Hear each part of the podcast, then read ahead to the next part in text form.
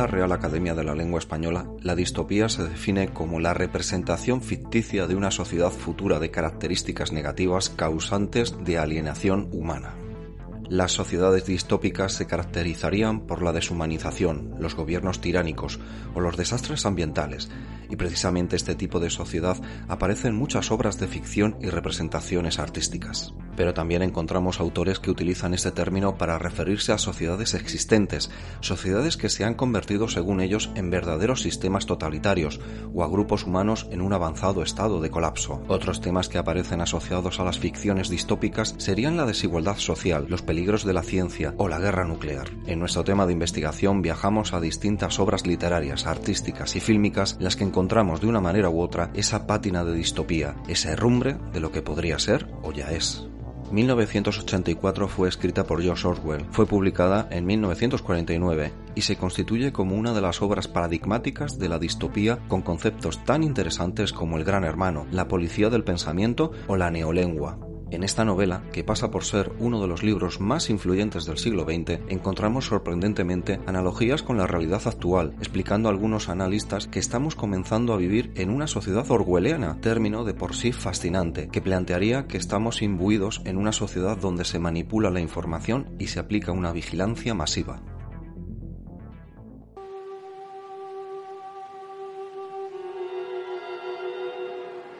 Nadie puede escapar, Winston. Este no es un lugar de martirio. Todas las confesiones que se hacen aquí son ciertas.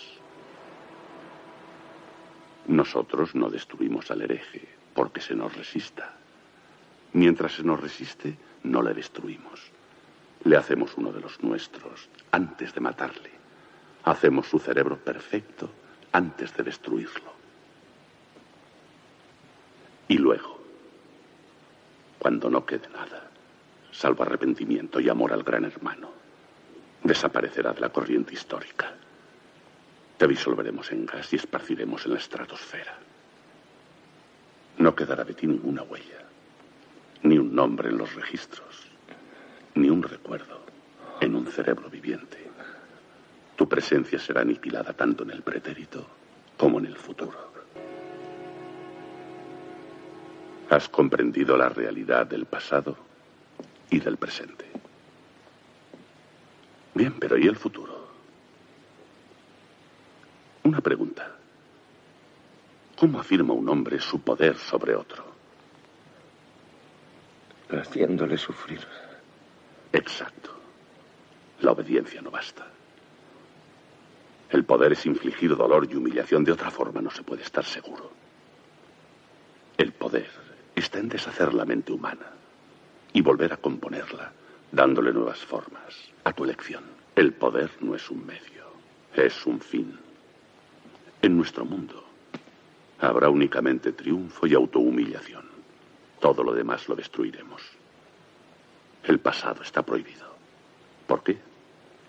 Porque cuando podemos apartar a un hombre de su pasado, entonces podemos apartarle de su familia, de sus hijos, de los otros hombres.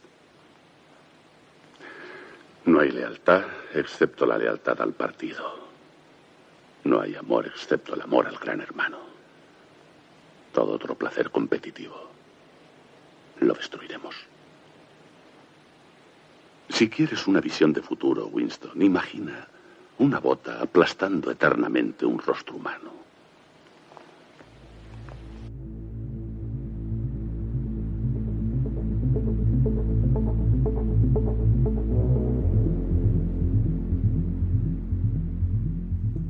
1984 ha tenido diversas adaptaciones a la gran pantalla, con imágenes icónicas que han quedado grabadas en nuestra retina y siendo un poco distópico también en nuestro subconsciente, destacando por ejemplo el film 1984, dirigida por Michael Radford y protagonizada por John Hart, Richard Barton y Susan Hamilton. Y pasamos ahora a Un Mundo Feliz, de Aldous Huxley. Esta novela fue publicada en 1932 y en ella encontramos un verdadero alarde de anticipación de nuestro presente, encontrando referencias al manejo de las emociones por medio de drogas o la tecnología reproductiva. Surge así una sociedad organizada en castas, donde cada individuo acepta su lugar en esta sociedad que es saludable, libre sexualmente y avanzada tecnológicamente. La pobreza y la guerra han sido erradicadas y todos los seres humanos son felices. Pero lo que esconde esta humanidad idílica es una trastienda distópica donde se han eliminado cuestiones como la familia, el arte, la diversidad cultural, la literatura, la filosofía o el amor. Una dictadura perfecta tendría la apariencia de una democracia, pero sería básicamente una prisión sin muros en la que los presos ni siquiera soñarían con escapar. Sería esencialmente un sistema de esclavitud, en el que gracias al consumo y el entretenimiento, los esclavos amarían su servidumbre.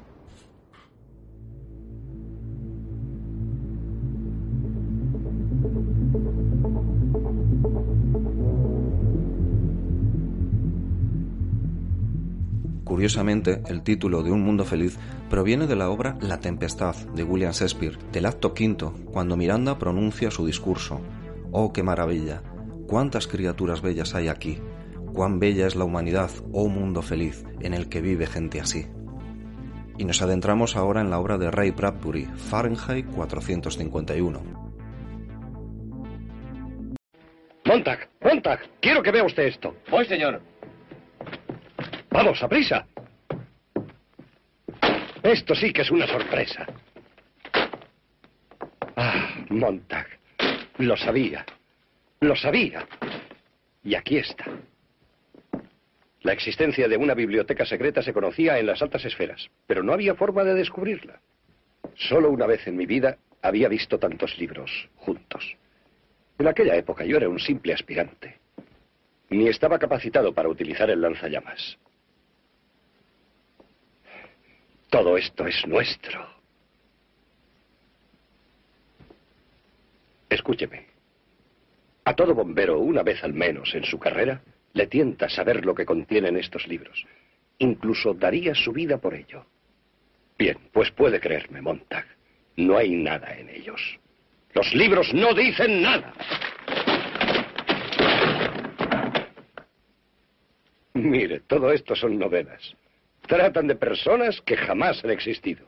Las gentes que las leen quedan descontentas de sus propias vidas y sienten deseos de vivir de otro modo, lo que jamás podrá ser en la realidad.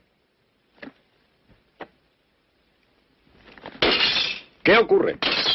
Esta casa es un peligro. Ha de ser quemada junto con los libros. Oh, quemar la casa es una cosa, pero quemar los libros es otra. No se debe quemar todo junto. Vamos, Montag. Toda esta filosofía hay que hacerla desaparecer. Es aún peor que las novelas. Pensadores, filósofos, todos dicen exactamente lo mismo. Solo yo tengo razón. Los demás son idiotas. Los de un siglo nos dicen que el destino del hombre está trazado de antemano. Los del siguiente nos dicen que tiene libertad para elegir. Cuestión de modas, nada más. La filosofía es lo mismo que falda corta este año, falda larga el año que viene. Mire, todo vidas de hombres muertos. Biografías se llaman. Y autobiografías. Mi vida, mi diario, mis memorias, mis memorias íntimas. Naturalmente, al empezar, solo les empujaba el deseo de escribir. Pero tras el segundo o tercer libro solo querían satisfacer su vanidad, destacarse de la masa, ser distintos, sentirse con derecho a despreciar a los demás. ¿Ah? Un premio de la crítica. Este pasaría por bueno. Por lo visto, los críticos estaban de su parte. Un hombre afortunado. Dígame una cosa, Montag. Aproximadamente, ¿cuántos premios literarios calcula que eran otorgados en este país cada año? ¿Cinco? ¿Diez? ¿Cuarenta? Pasaban de mil doscientos. ¿Qué le parece? Pues que cualquiera que cogiera una pluma estaba destinado a ganar un premio algún día. Robinson Crusoe. A los negros no les gustaba debido a su criado, Viernes. Y Nietzsche. Ah, Nietzsche. A los judíos no les gustaba Nietzsche. Un libro sobre el cáncer de pulmón. Los que entonces fumaban cigarrillos cogieron pánico, así que para tranquilidad de todos, lo quemaremos. Ah, este debe de ser muy profundo. La ética de Aristóteles. Cualquiera que lo haya leído, a la fuerza ha de considerarse superior al que no lo ha leído. Y es inútil, compréndalo. Todos hemos de ser iguales. Solo se alcanza la felicidad estando todo el mundo al mismo nivel. Por eso debemos quemar los libros, Montag. Todos los libros. Señor. ¿Sí? ¿Qué ocurre? Hay dificultades con la señora de la casa. No quiere marcharse dejando aquí sus libros. no quiere dejar sus libros. Con que no, ¿eh?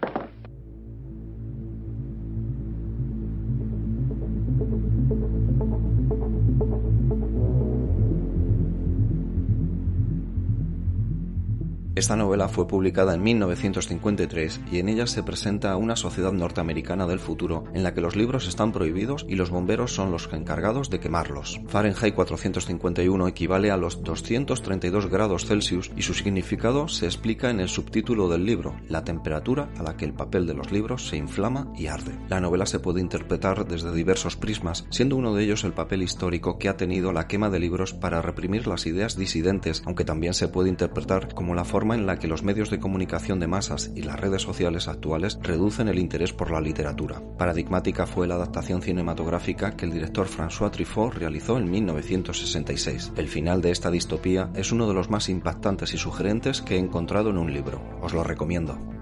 Y pasamos ahora a la obra V de Vendetta. Se trata de la novela gráfica perteneciente al sello DC Comics, escrita por Alan Moore e ilustrada por David Joyce. La adaptación al cine fue dirigida por James Stewie, teniendo lugar la trama en un futuro ficticio donde se nos presenta a V, un combatiente por la libertad que se oculta bajo una máscara y que persigue la destrucción de un estado fascista situado en Inglaterra.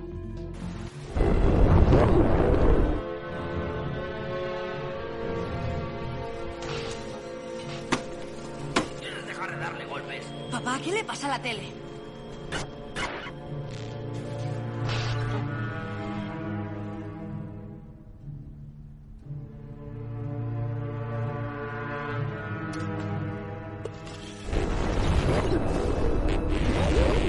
Buenas tardes, Londres. Permitid que primero me disculpe. canal de emergencia. Yo, como muchos de vosotros, aprecio la comodidad de la rutina diaria, la seguridad de lo familiar, la tranquilidad de la monotonía. sea. A mí me gusta tanto como a vosotros, pero con el espíritu de conmemorar los importantes acontecimientos del pasado normalmente asociados con la muerte de alguien o el fin de alguna terrible y sangrienta batalla y que se celebran con una fiesta nacional, he pensado que podríamos celebrar este 5 de noviembre, un día que lamentablemente ya nadie recuerda, tomándonos cinco minutos de nuestra ajetreada vida para sentarnos y charlar un poco. Hay, claro está, personas que no quieren que hablemos. Sospecho que en este momento estarán dando órdenes por teléfono y que hombres armados ya vienen de camino. Es el líder Sabias. ¿Por qué? Porque mientras pueda utilizarse la fuerza, ¿para qué el diálogo? Sin embargo, las palabras siempre conservarán su poder. Las palabras hacen posible que algo tome significado y si se escuchan, enuncian la verdad. Y la verdad es que en este país algo va muy mal, ¿no? Usted lo diseñó, señor. Quería que fuera infalible. Me dijo en cada televisor de Londres. Crueldad e injusticia, intolerancia y opresión. Antes teníais libertad para objetar, para pensar y decir lo que pensabais. Ahora tenéis censores y sistemas de vigilancia que os coartan para que os conforméis Cámaras. y os convirtáis Necesitamos en cámaras. ¿Cómo ha podido ocurrir? ¿Quién es el culpable? Bueno, ciertamente unos son más responsables que otros y tendrán que rendir cuentas. Pero la verdad sea dicha, si estáis buscando un culpable, solo tenéis que miraros al espejo. Sé por qué lo hicisteis. Sé que teníais miedo. ¿Y quién no? ¿Guerras? ¿Terror? ¿Enfermedades? Había una plaga de problemas que conspiraron para corromper vuestros sentidos y sorberos el sentido común. El temor pudo con vosotros y presas del pánico acudisteis al actual líder Adam Sandler. Os prometió orden, os prometió paz, y todo cuanto os pidió a cambio fue vuestra silenciosa y obediente sumisión. Inspector, ya casi está. Anoche intenté poner fin a ese silencio. Anoche destruí el Old Bailey para recordar a este país lo que ha olvidado. Hace más de 400 años un gran ciudadano deseó que el 5 de noviembre quedara grabado en nuestra memoria. Su esperanza era hacer recordar al mundo que justicia, igualdad y libertad son algo más que palabras, son metas alcanzables. Así que si no abrís los ojos, si seguís ajenos a los crímenes de este gobierno, entonces os sugiero que permitáis que el 5 de noviembre pase sin pena ni gloria. Pero si veis lo que yo veo, si sentís lo que yo siento, y si perseguís lo que yo persigo, entonces os pido que os unáis a mí dentro de un año ante las puertas del Parlamento y juntos les haremos vivir un 5 de noviembre que jamás, jamás nadie olvidará.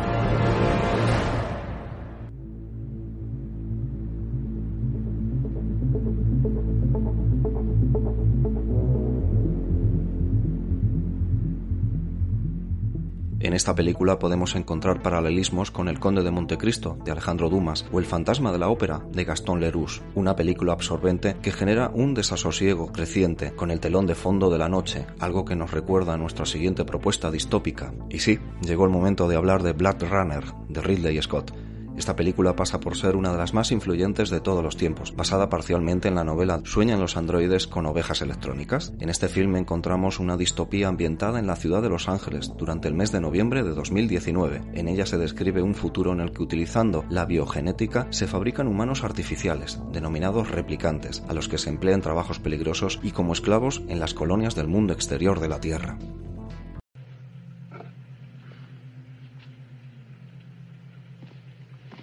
Mire, soy yo con mi madre. ¿Sí?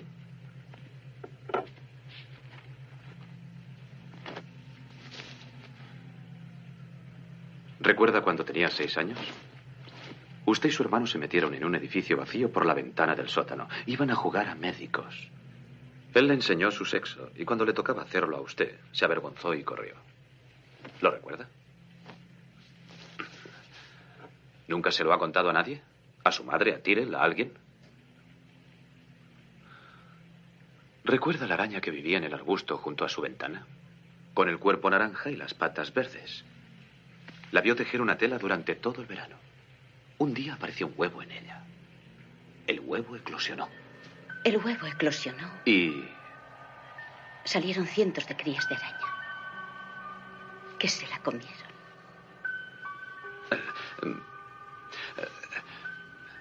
Implantes.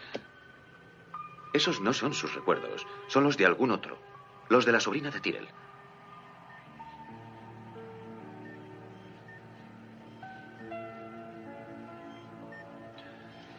Está bien. Un mal chiste. He hecho un mal chiste. Usted no es una replicante. Váyase a casa, ¿de acuerdo? No, no, de veras, lo siento. Váyase a casa.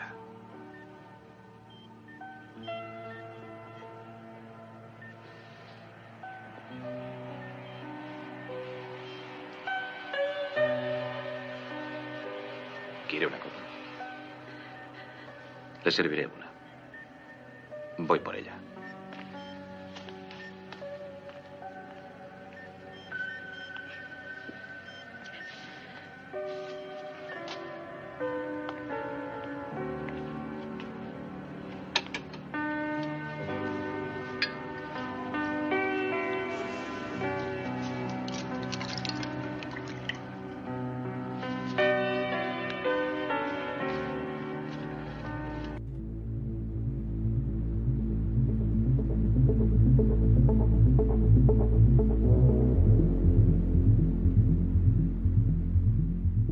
Runner realiza una descripción realista de un futuro en decadencia, destacando también por plantear temas y preocupaciones fundamentales en el siglo XXI, en el que estamos embarcados. Y no podía faltar en este recorrido por las distopías la siguiente película, Matrix.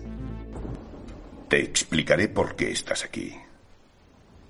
Estás porque sabes algo, aunque lo que sabes no lo puedes explicar, pero lo percibes. Ha sido así durante toda tu vida. Algo no funciona en el mundo. No sabes lo que es, pero ahí está como una astilla clavada en tu mente. Y te está enloqueciendo. Esa sensación te ha traído hasta mí. ¿Sabes de lo que te estoy hablando? ¿De Matrix? ¿Te gustaría realmente saber lo que es? Matrix nos rodea. Está por todas partes. Incluso ahora en esta misma habitación. Puedes verla si miras por la ventana o al encender la televisión. Puedes sentirla cuando vas a trabajar, cuando vas a la iglesia, cuando pagas tus impuestos. Es el mundo que ha sido puesto ante tus ojos para ocultarte la verdad. ¿Qué verdad?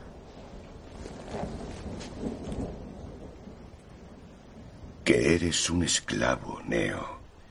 Igual que los demás, naciste en cautiverio, naciste en una prisión que no puedes ni saborear, ni oler, ni tocar. Una prisión para tu mente.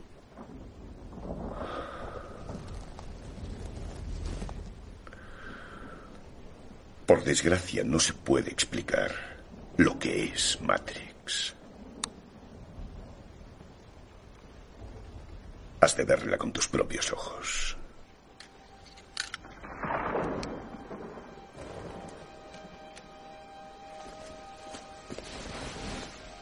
Esta es tu última oportunidad. Después ya no podrás echarte atrás. Si tomas la pastilla azul, fin de la historia. Despertarás en tu cama y creerás lo que quieras creerte. Si tomas la roja, te quedarás en el país de las maravillas. Y yo te enseñaré hasta dónde llega la madriguera de conejos.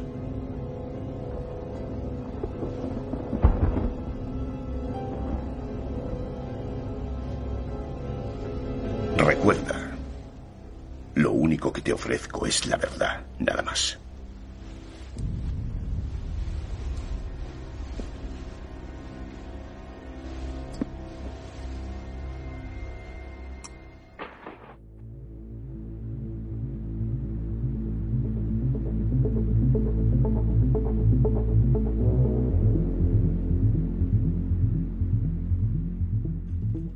Una saga que se ha convertido en un referente de la ciencia ficción y de los mundos distópicos, considerándose Matrix como un ambiente de relación entre cosas y sucesos creados y controlados artificialmente donde las personas son consideradas cosas. Este film explora la competencia entre los seres humanos y las máquinas, además de mostrar una degradación por igual de ambos. Los seres humanos son instrumentalizados por las máquinas de la misma forma en que los seres humanos emplean a las máquinas en la realidad.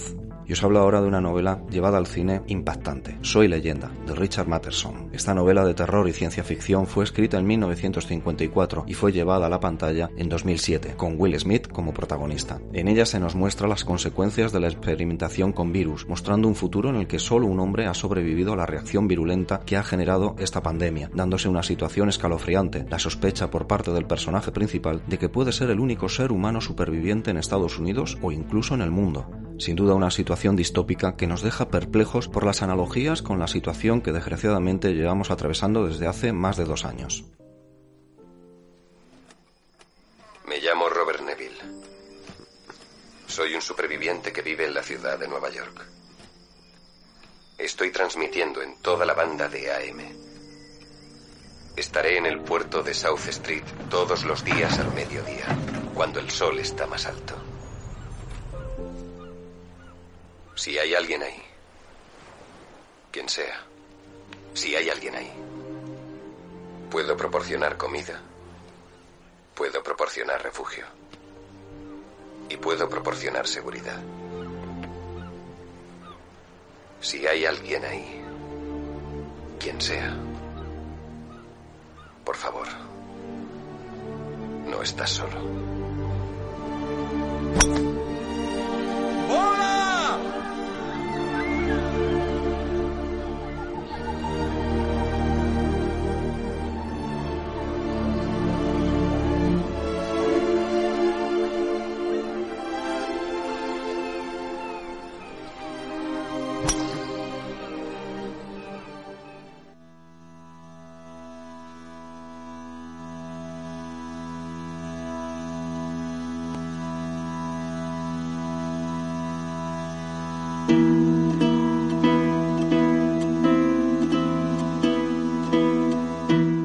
Otras obras que podríamos englobar dentro de esas sociedades distópicas serían, por ejemplo, La máquina del tiempo de H.G. Wells, Metrópolis de Fritz Lang, la serie televisiva británica Black Mirror, la lucha entre civilizaciones que plantea Cixin Liu en su trilogía El problema de los tres cuerpos o Minority Report, dirigida por Steven Spielberg. Dentro de esta investigación sobre la distopía en el mundo literario y cinematográfico, podríamos incluir obras como Ensayo sobre la ceguera de José Saramago o incluso El jardín de las delicias del Bosco. Precisamente la música que escuchamos de fondo es la canción oculta en El jardín de las delicias, obra genuina del Bosco, situada actualmente en el Museo del Prado de Madrid. La distopía, un tema fascinante, cuyo análisis nos genera desazón, curiosidad, inquietud y desasosiego al comprobar, a través de estas creaciones comentadas, que la frontera entre la realidad y la ficción, entre el presente y el futuro, son etéreas y difusas. Nos hemos acercado a verdaderas historias y sociedades orwellianas que nos generan multitud de preguntas sin respuestas o con respuestas que no querríamos conocer. Y es que, en una época de engaño universal, decir la verdad es un acto revolucionario.